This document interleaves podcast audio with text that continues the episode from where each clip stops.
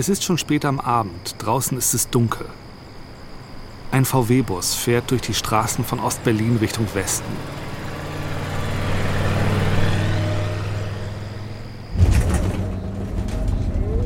Vorne zwei amerikanische Soldaten, hinten im Auto, versteckt in Kisten, zwei junge Frauen Anfang 20.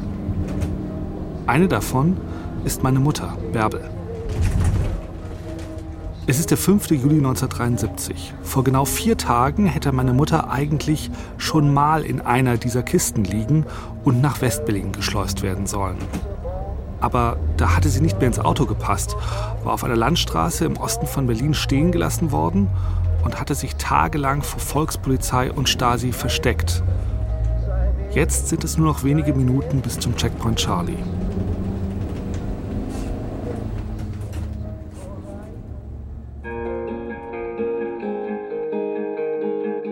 Das ist die Radiodoku mit der Serie Vier Tage Angst.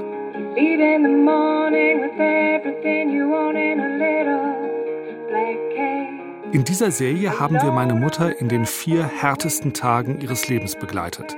Wir waren mit ihr unterwegs in Zügen quer durch die DDR, sind im Freibad untergetaucht, haben bei Freunden auf der Couch geschlafen und bei Wildfremden an der Tür geklingelt. Run away, turn away, run away, turn.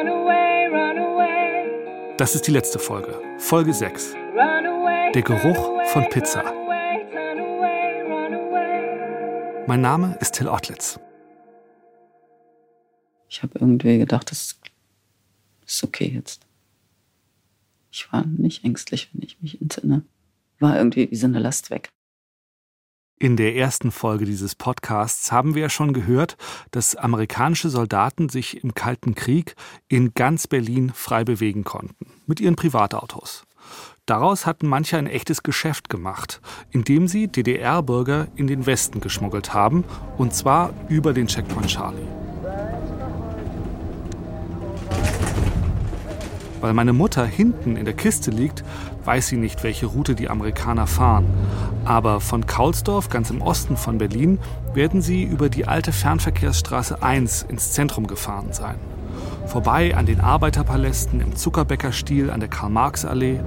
Vorbei am Kino Kosmos, wo vor wenigen Monaten, im März 73, der vielleicht berühmteste DDR-Film Premiere hatte, die Legende von Paul und Paula. Dann weiter über die Leipziger Straße, wo statt der alten Kriegslücken und kaputten Gründerzeithäuser so langsam moderne Plattenbauten in die Höhe wachsen. Dann biegen sie in die Friedrichstraße ein und fahren auf den Checkpoint Charlie zu, den legendären Übergang, den nur Diplomaten und Militärs nutzen dürfen. Die amerikanischen Soldaten rollen langsam zum russischen Kontrollpunkt vor. Weiter vorne steht mitten in der Straßenflucht ein hoher Wachturm und blockiert die Sicht nach West-Berlin. Meine Mutter, hinten in der Kiste, bekommt mit, dass die amerikanischen Soldaten am russischen Posten stoppen. Du hast die äh, Englisch sprechen hören, dann, also als sie gehalten haben und dann sind die, das hat aber nie lange gedauert. Also die, die Russen haben da ja, glaube ich, auch vorne geguckt und dann sind die da durchgefahren. Die Amerikaner fahren wieder an, nach links um den Wachturm herum. Dahinter verläuft die Mauer quer über die Straße, versperrt den Weg, bis auf eine schmale Durchfahrt mit zwei Gittertoren. Da fährt der VW-Bus durch, hält noch mal kurz an der weiß getünchten amerikanischen Kontrollbaracke und dann ist der Weg frei. Als sie außer Sichtweite vom Checkpoint sind, klopft einer der Soldaten an Bärbels Kiste. Und dann haben die mich nach vorne geholt und ähm, der hatte vorne so ein Schälchen mit Erdbeeren. Da hat er mir äh, Erdbeeren angeboten und dann haben wir ja zusammen Erdbeeren geschnurpst. Also normalerweise war das so, dass Leute, die geflohen sind und dann so ein Auto waren, wurden die rausgesetzt und dann war die Sache erledigt. Dann fuhren die weg, soll ja auch keiner von uns irgendwas über die erzählen, keine Nummernschilder an sich merken oder die Leute merken. Und insofern war es was Besonderes, weil ich ja zurückgelassen wurde. Wie viele Erdbeeren hast du gegessen? Zwei. Ich war viel zu aufgeregt, aber ich habe schon dann auch die Also ein bisschen Erdbeeren gegessen. Oder drei oder vier, ich weiß nicht mehr. Haben die gut geschmeckt, die Erdbeeren da? Also mir auf jeden Fall. Da freust du dich ja. Ja, so ein bisschen wie Weihnachten oder, oder Geburtstagsgeschenk oder neues Leben. Ja.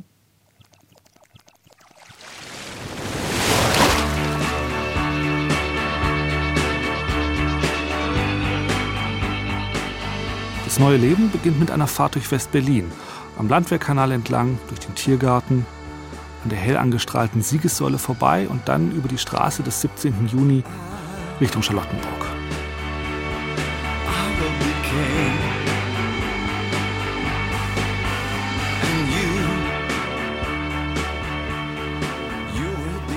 Und ich meine auch, dass die uns dann irgendwo hingebracht haben, wo dann meine Mutter mit war also dass Martha und, und meine Mutter und äh, mein Bruder da noch gleich mit da waren. Es war dann so viel, was auf einen einstürzte.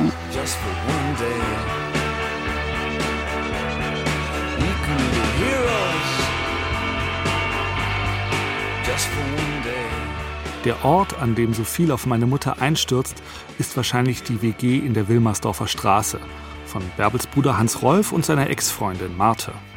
Dort, wo vor vier Tagen eigentlich eine Willkommensfeier geplant war, wo aber nur Bärbels Mutter Charlotte allein angekommen ist. Dieses Mal wird es eine richtige Party. Bärbel und ihre Mutter umarmen sich, reden gar nicht viel miteinander. Vielleicht hat meine Großmutter auch ein wenig Schuldgefühle, fragt sich, ob sich ihre Tochter von ihr im Stich gelassen fühlte. Aber darüber wird sie erst Jahre später mit Bärbel reden. Heute sind die beiden froh, dass sie sich wieder haben und erleichtert, dass alles gut gegangen ist. Mein Onkel Hans Rolf erinnert sich noch an die Stimmung an diesem Abend. Es war natürlich sehr euphorisch geladen, also vielleicht vergleichbar mit dem Mauerfall oder mit sowas.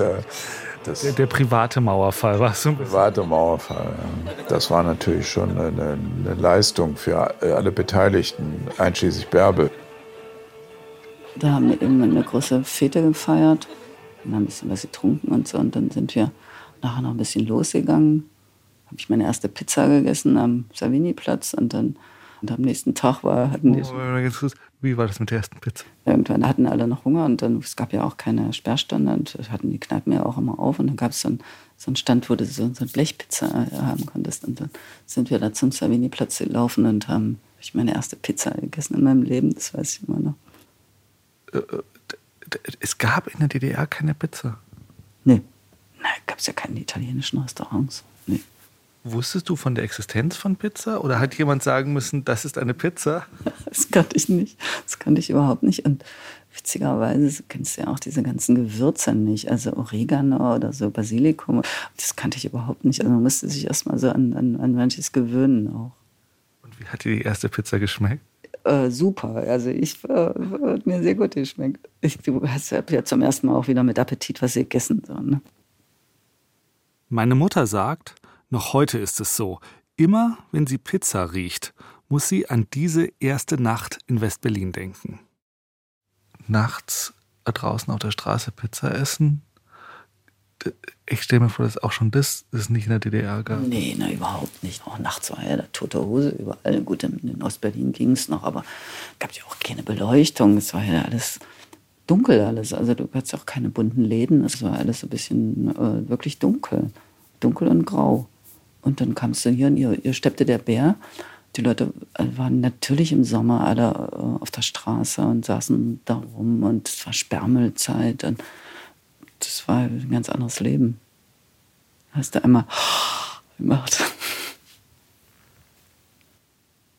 Also das war so wie, wie, wie einmal frei aufatmen irgendwie. Schon allein, dass man einfach gehen konnte, ohne dass du, also dass du immer nochmal so diesen Blick nach hinten gemacht hast, der einer folgt oder sowas. Ne? Und das musstest du dir ein bisschen abgewöhnen, aber auch wenn du in einer Kneipe dich unterhalten hast, dass du immer so das abgesichert hast. Das dauert eine Weile. Dass du dich frei fühlst. Habe ich aber in dem Moment, habe ich gedacht, das, das wird gut. Also ich habe mich wirklich frei gefühlt. Zum ersten Mal. Natürlich war nicht alles von Anfang an gleich super im Westen. Meine Mutter lebte in Westberliner WGs mit Möbeln vom Sperrmüll, hatte kein Geld und brauchte ewig, um fertig zu studieren. Auf der anderen Seite hat sich viel von dem erfüllt, was sie sich vorgestellt hat. So erhofft habe ich mir, dass ich nicht mehr überwacht werde, dass ich mir aussuchen kann, was ich, was ich machen möchte ähm, und nicht alles programmiert ist bis zu meinem Lebensende, dass ich den Leuten nach dem Munde reden muss und den Staat hochleben lassen muss. Also das war natürlich weg, aber zu Anfang musste dich schon sehr äh, erstmal orientieren und was ich, womit ich nicht so gerechnet habe, dass, dass man sich relativ klein vorkam hier. Also dass die, die Leute viel selbstbewusster waren. Es war ein ganz anderes Selbstbewusstsein. Man, also ich kam mir da so ein bisschen klein vor.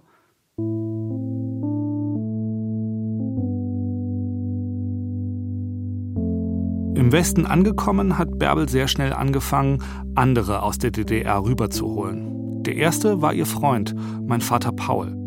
Die beiden hatten schon vor Bärbels Flucht ausgemacht, dass sie ihn nachholen würde. Ein halbes Jahr später hat das dann auch geklappt. Paul flieht mit seiner ersten Frau und ihren beiden Kindern in den Westen, auch mit amerikanischen Soldaten, über den Checkpoint Charlie. Bald danach ziehen Bärbel und Paul zusammen und Paul lässt sich scheiden ziemlich genau drei Jahre nach Bärbels Flucht, 1976, werde ich geboren und meine Schwester dann 1982. Besonders in den ersten Jahren, noch bevor ich auf die Welt kam, wurde die Wohnung von Bärbel und Paul zu einer informellen Anlaufstelle für Flüchtlinge aus der DDR. Mein Vater Paul organisierte nach und nach die Flucht fast seines gesamten Freundeskreises. Darunter auch Klaus Bulert, Klaus war der Freund, bei dem Bärbel am Morgen nach ihrer gescheiterten Flucht als erstes geklopft hatte. Fast jeder, der in diesem Podcast vorkommt, hat irgendwann jemand anderem bei der Flucht geholfen. Marte und Hans Rolf holen Bärbel rüber, Bärbel holt Paul, Paul holt Klaus und immer so weiter. Marte beschreibt das Phänomen so. Es ist immer wie eine Kettenreaktion gewesen. Die Stasi hat immer gedacht, ein Haupt, alle anderen, äh, also wie ein Pyramidenaufbau. Aber es sind immer Kettenreaktionen gewesen. Einer flüchtet und zieht die nächsten nach. Wenn ich Fluchtgeschichten von heute betrachte, was heute so stattfindet, ist es ja eine Lappalie gewesen, weshalb wir abgehauen sind. Wir haben genug zu essen gehabt und eine warme Wohnung und wir konnten studieren. Also man, es, es ist mir jetzt oft peinlich äh, im Vergleich zu dem, weshalb und auf welchen Wegen jetzt Leute flüchten. Aber uns hat das eben damals auch schon gereicht, nicht? dass du nicht sagen konntest, was du wolltest, dass du dich nicht bewegen konntest, wie du wolltest, dass du dich nicht mit den Sachen nicht werden konntest, was du wolltest. Das, was mit dem Verreisen, das wird mir immer angeführt, ist ja auch so, das war schon eine starke Einschränkung. Und auch, dass du dich dass man sich so bespitzelt äh, gefühlt hat. Nicht? Und auch, ähm, wenn man ein bisschen andere Vorstellungen hatte, auch letztlich bedroht war. Ja. Eine Weile hat der Fluchtweg mit den amerikanischen Soldaten noch gut funktioniert. Neben Paul und seiner Familie ist so auch Klaus Bulert in den Westen gekommen. Allerdings muss sich Klaus nicht in einem VW-Bus in einer Kiste mit mehreren anderen verstecken. Nein, seine Flucht verläuft stilvoller. Also ich bin mit einem amerikanischen Chevrolet über den Checkpoint Charlie gefahren. Für mich ist ein Offizier ausgestiegen, der dann mit der S-Bahn rübergefahren ist. Und ich bin, ich bin mit diesem Chevrolet nachts um 12 über den Checkpoint Charlie gefahren. Du warst am Steuer? Nein, nein, nein, nein. Ich hatte einen schwarzen Fahrer. Den habe ich später noch mal in New York getroffen. Das glaubt man nicht. Aber ich habe einen schwarzen Fahrer, zwei Meter groß. Und der hat diesen Chevrolet gefahren und hat mich aufgesammelt, irgendwo außerhalb von Berlin. Und mit dem bin ich nachts um zwölf über den Checkpoint Charlie. Ich war im Kofferraum, ich, aber der Rücksitz ging nach vorne zu klappen, also ich bin rausgekrochen. Nach seiner Flucht hat Klaus einige Monate lang mit meinen Eltern in einer WG gewohnt. Aber irgendwann hat er gemerkt, dass er neue Freunde brauchte, um im Westen richtig anzukommen. Wir waren in der DDR unter ganz anderen Verhältnissen zusammen. Wir haben gesagt, wir sind dagegen und wir sind miteinander dafür, dagegen zu sein. Jetzt sind wir miteinander, aber wofür sind wir und wogegen sind wir? Also das ganze System, was unser Leben und unsere Freundschaft ausgemacht hat, ist plötzlich nebensächlich geworden. Wir waren freigesetzt. Sie, Paul, ich, alle. Klaus zog aus bei Bärbel und Paul und bewusst ein in eine WG mit lauter Westdeutschen. Ein paar Jahre später hat er übrigens in einem Haus direkt am Checkpoint Charlie gewohnt und sich mit ein paar der Soldaten angefreundet. Da hat er dann auch mitbekommen, dass es mit deren Fluchthilfegeschäft ziemlich schnell vorbei war. Die Stasi hat irgendwann gemerkt, dass da Leute verschwinden, ohne dass sie die geringste Ahnung haben, wie die abgehauen sind. Und natürlich gab es auch da Leute, die gequatscht haben. Und irgendwann war das richtig ein Case, dass es richtig politische Probleme gab und dass dann dieser Fluchtweg, also diese Art von Fluchthilfe, dass die dann irgendwann nicht mehr möglich war. Das war kurz nach unserer Gruppenaktion. Ich glaube auch, dass das interne Kontakte waren, die dazu geführt haben, dass bestimmte Leute gesagt haben, wenn ihr jetzt hier nicht aufhört, gibt es Probleme. Das ist intern geklärt worden, habe ich das Gefühl. Vielleicht wurde den GIs die Sache auch irgendwann einfach zu gefährlich. Wenn sie bei der Schleuserei erwischt worden wären, wären sie nämlich unehrenhaft aus der Armee entlassen worden. Sie hätten alle Sozialleistungen und Rentenansprüche verloren. Das weiß Klaus, weil ihm ein paar Jahre später etwas Verrücktes passiert ist. Klaus hat Anfang der 80er Jahre in den USA gelebt. Und er hat seinen alten Fluchtfahrer in New York aufgespürt und sich mit ihm getroffen. Einen Tag lang sind die beiden mit der berühmten Circle Line Fähre auf East River und Hudson rund um Manhattan geschippert, haben sich die Wolkenkratzer vom Wasser aus angeschaut und Anekdoten aus dem geteilten Berlin ausgetauscht. Wahnsinn. Also wirklich Wahnsinn. Also wie, wie zwei abgehalfterte, abgehalfterte, der eine äh, Spion, der andere Fluchthelfer, treffen sich dann und reden über ihre alten Zeiten. Das war schon witzig.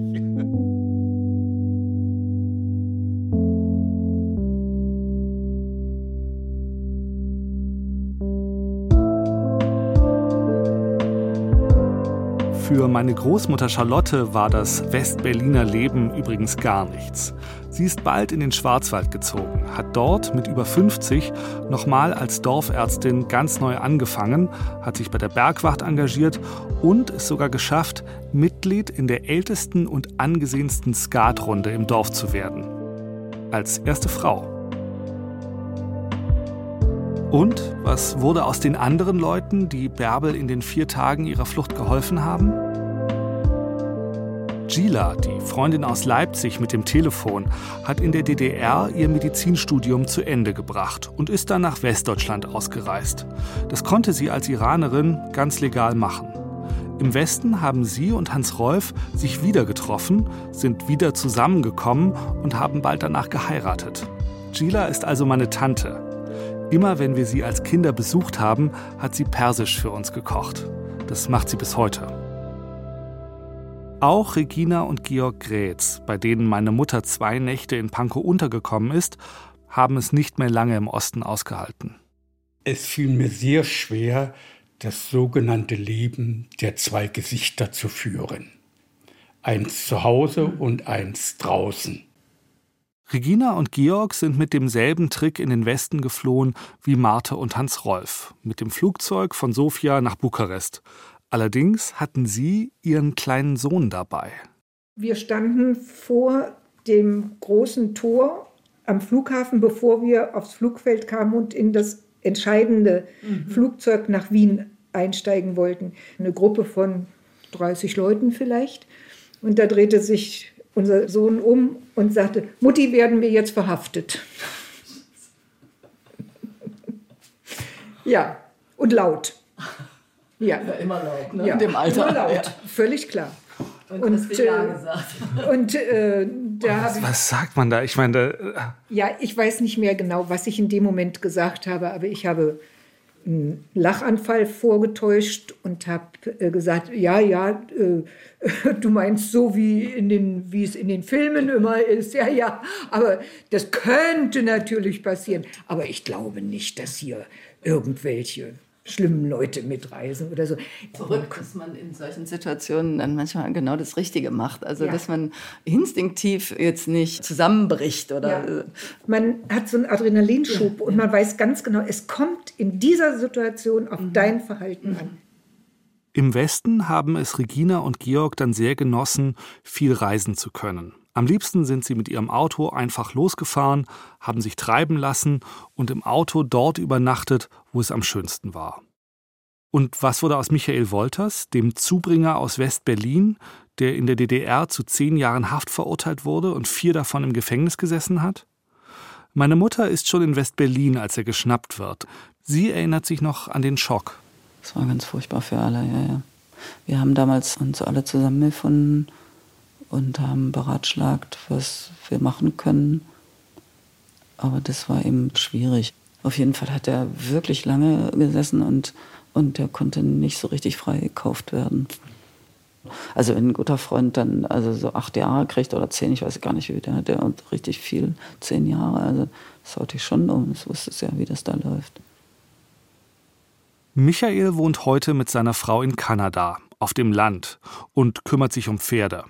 Manchmal denkt er an seine Zeit im DDR-Knast zurück und auch an den Stasi-Offizier, der ihn damals immer verhört hat. Wir haben am Anfang jedes Verhörs immer so 10, 15 Minuten Smalltalk gemacht.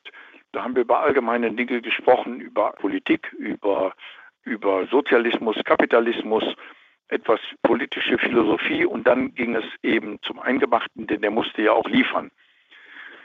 Ich denke manchmal an diesen Mann, ich meine, es ist keine Freundschaft entstanden und es hat sicherlich nicht zu diesem Phänomen geführt, was es manchmal gibt zwischen Entführern und Entführten.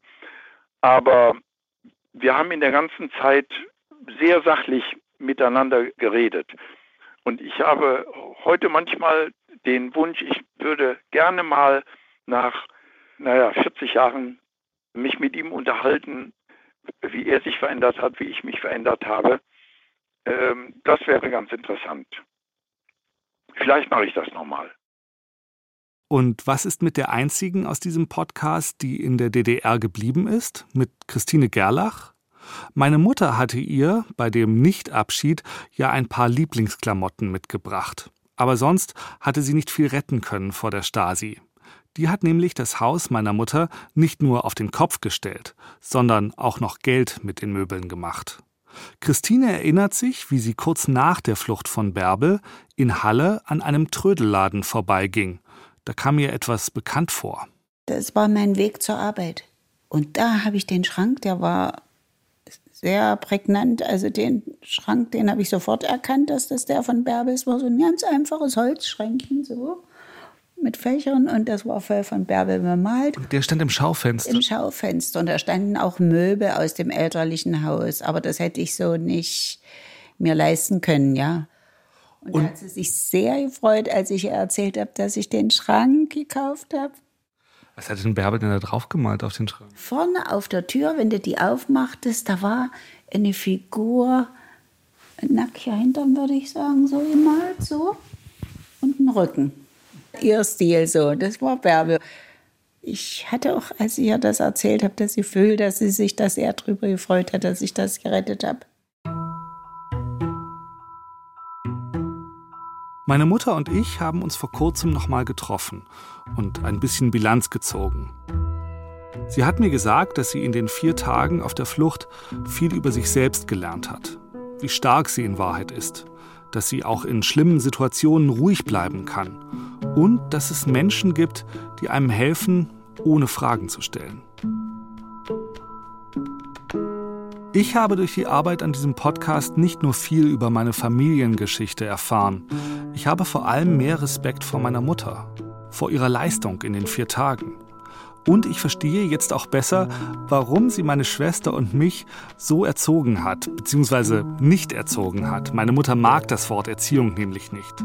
Sie hat uns als Kinder die Freiheiten geben wollen, die sie in ihrer eigenen Jugend vermisst hat. Das war ja auch damals eine Zeit, wo man so mit Kindern gut leben konnte, in Berlin jedenfalls. Das war ja alles so ein bisschen frei und es war ja überhaupt nicht so piefig wie in den 50er Jahren. Und das kam mir also sehr, sehr gelegen. Aber wenn Eltern alle Regeln und Grenzen einreißen, dann kann man sicher sein, dass die nächste Generation sie wieder aufbauen wird. Ich erinnere mich an eine Szene aus meinem Kinderzimmer. Ich hatte da eine riesige Spielzeugstadt aufgebaut mit einer auseinandergebauten Playmobilburg, mit Holzbausteinen und lauter selbstgebasteltem. Mein Playmoland. Jede Spielfigur, jedes Haus, jedes Spielzeugauto hatte seinen exakten Platz. Ich war damals ungefähr sechs und meine Schwester in dem Alter zwischen Krabbeln und Laufen können, wo Babys maximale Zerstörung anrichten besonders in perfekt aufgebauten Spielzeugstätten ihrer Brüder. Also habe ich zum Schutz meines Plemolandes eine Mauer drumherum aufgebaut, aus Holzkisten, Stühlen und aus allem, was ich finden konnte. Ich habe meine Mauer für unüberwindbar gehalten. Der älteste Irrtum der Welt. Ich weiß noch wie heute, wie meine Schwester ungefähr am Tag nach dem Mauerbau anfing, sich an der Barriere hochzuziehen, ins Stehen kam und sich langsam über die Mauer drüber robbte.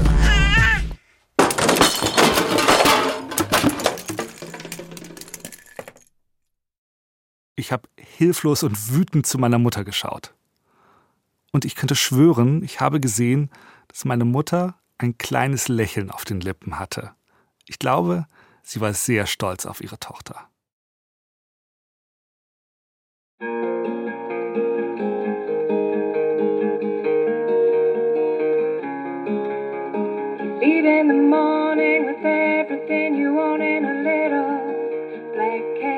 Vier Tage Angst ist eine Produktion des Bayerischen Rundfunks 2019. Regie Alexandra Distler. Ton und Technik Fabian Zweck. Redaktion Klaus Urich. Redaktionelle Mitarbeit Laura Freisberg. Ich bin Till Ottlitz. Dieser Podcast wäre nicht möglich gewesen ohne die vielen Menschen, die in Erinnerungen gekramt und ihre Geschichten mit mir geteilt haben. Ich danke Christine Gerlach, Regina und Georg Grätz, Michael Wolters, Elsa B. von Schaumann-Werder, Klaus Bulert, Martina Häusler, Gila und Hans-Rolf Ottlitz und natürlich meinen Eltern, Paul und Bärbel.